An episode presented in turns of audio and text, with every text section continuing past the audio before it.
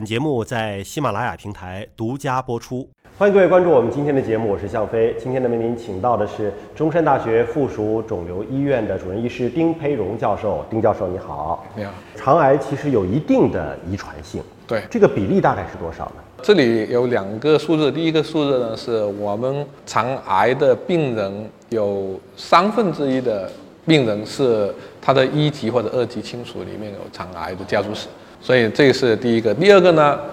如果能够确切的找到这个致病的基因，那大概是占所有的肠癌的百分之十。我们最近有一个研究，就是连续性的这个肠癌的病人去做肿瘤的易感基因，结论是是百分之十。肠癌的病人当中，对，发现百分之十是有。您说那三分之一呢？是说三分之一亲属有，但是没找到对应的基因。但亲属是有的，对对吧？就说明我们的这方面的领域的研究还有空间啊，没错，对吧？据说您这边就开了个遗传门诊。专门针对遗传性的肠癌吗？对，我们是从一五年底做这个呃肠癌的遗传门诊，应该是全国的第一个肿瘤的遗传门诊，不只是肠癌，所有的肿瘤的遗传门诊里面，我们应该是呃最早的。为什么这样做呢？其实我们从幺幺年开始呢，就做遗传性肠癌的一个分子筛查。以前我们认为它是一个罕见或者少见病。但实际上呢，我们发现并不少。那么其中我们做了一个研究，三千多例的结肠癌的病人，我们做了一个分子筛查，发现零期综合征就是遗传性肠癌里面的最重要的一种，大概是占百分之二点九。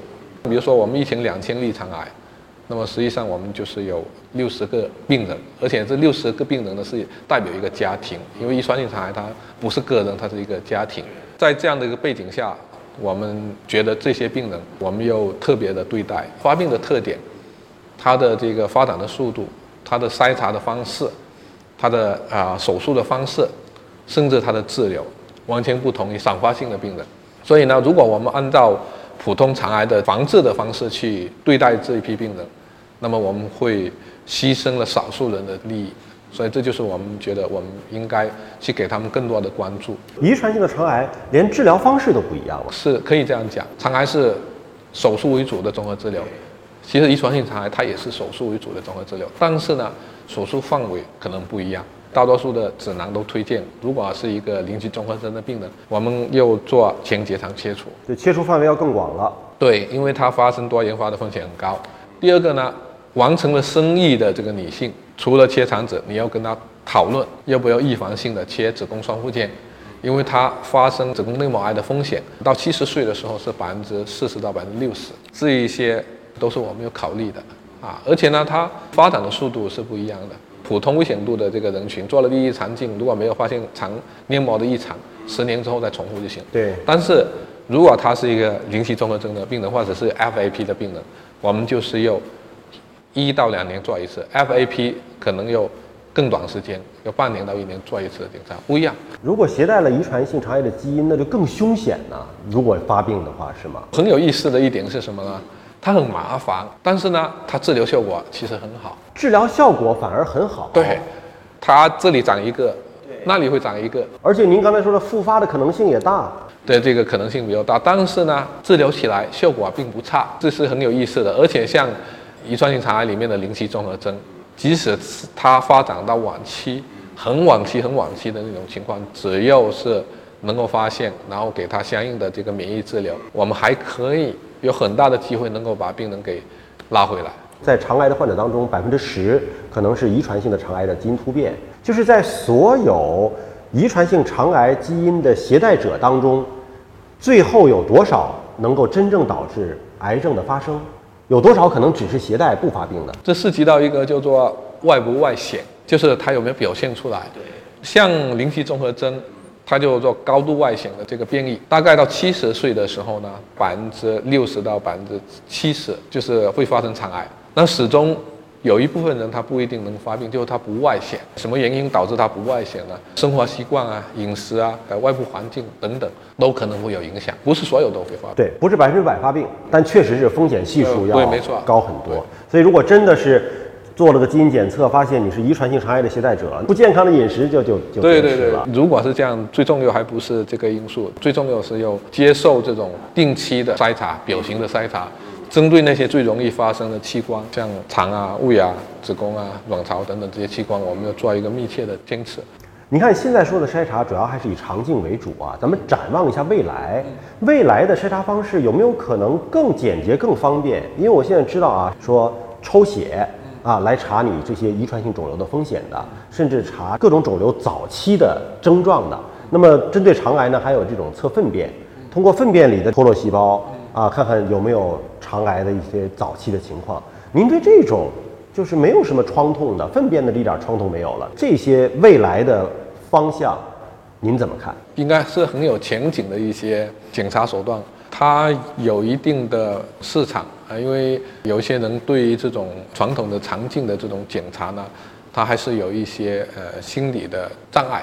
第二个呢，不用去医院，所以像这种抽血跟粪便的检测呢，还是有它的优点，或者是有它的市场，更方便啊。对，但是从目前这些数据上来讲呢，它跟金标准还是存在一定的差距，特别是对于一些癌前病变、息肉，特别是小小一点的这些息肉，它基本上就很难发现。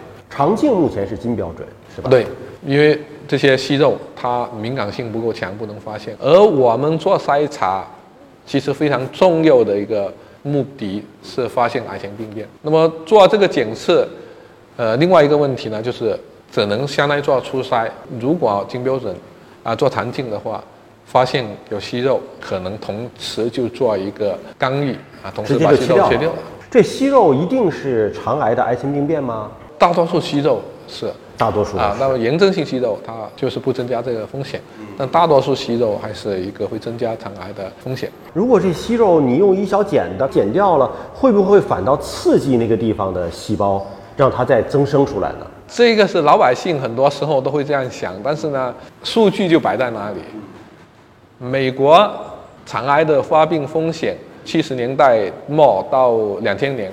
下降了百分之二十几，其中有百分之五十是归功于肠镜筛查。肠镜筛查就包括息肉的切除，证据就摆在那里。那您说做完了肠镜一切正常，十年之后再做就行了，是吧？这个风险系数就降低了。这是指没有那个遗传性肠癌。对，没有遗传性。但如果发现息肉了，您说这都可能是癌性病变了，做过一次肠镜，是不是就得再频密一点再接着检查？没错了。那对于这个领域未来的发展？包括早筛，包括治疗的手段，比如说现在最前沿的技术，如果再进一步的发展的话，对于我们的肠癌的患者来讲，会有怎么样的福音呢？现在我们很多研究认为肠道菌群是对这个呃肠癌的发病会有很大的作用，所以我认为可能在预防的角度有突破，可能肠道菌群会是一个。很重要的一个方面。那么从这个筛查的角度，您刚才提到的这个粪便或者血液，我觉得是一个很好的方向啊。但是啊，它的方法学、它的技术、它的敏感性还有进一步的提升。提高，嗯，对治疗的角度的话，传统的手术的地位还是很重要。但是呢，新的一些治疗手段，包括啊免疫治疗，在肠癌里面只有很小众的人群适合。但是呢。我相信很快未来的几年可能就会有一些突破。那么这个领域的突破，我相信是一个天翻地覆，或者是有一个非常大的改观啊，能够对于一些晚期的患者，会从原来的不可治愈到完全可以治愈的一个过程。那么最后一个呢，就是可能不是所有的病人都需要做手术啊，有些我们通过放疗、化疗甚至免疫治疗达到的一个临床的完全缓解。肿瘤细胞都看不到了，那么它有可能可以不用做手术。那我们最近有一个这样的年轻的十九岁的一个小女孩，一个遗传性的一个直肠癌，一来的时候很差，看起来很晚期。我给她用了这个免疫治疗，大概两个月的时间，肿瘤就完全消失掉了。所以未来有可能有一些优势人群，他可能不一定需要做手术。等于您给他做免疫治疗的时候，就彻底不用做那个手术了。有可能，因为这一个我们现在。正在跟他家属进一步的沟通，究竟做还是不做？因为他现在肿瘤临床检测完全是查不到了，查不到。所以免疫治疗针对肠癌，未来还真的是一个可能会有新的突破的一种方法。好，今天非常感谢丁教授来到我们的节目当中，也感谢我们观众朋友们的一个观看。节目的最后，我把向日葵送给您，感谢您一直呵护着我们患者，希望能够帮助到更多的患者。好的，那我们下期节目时间再会。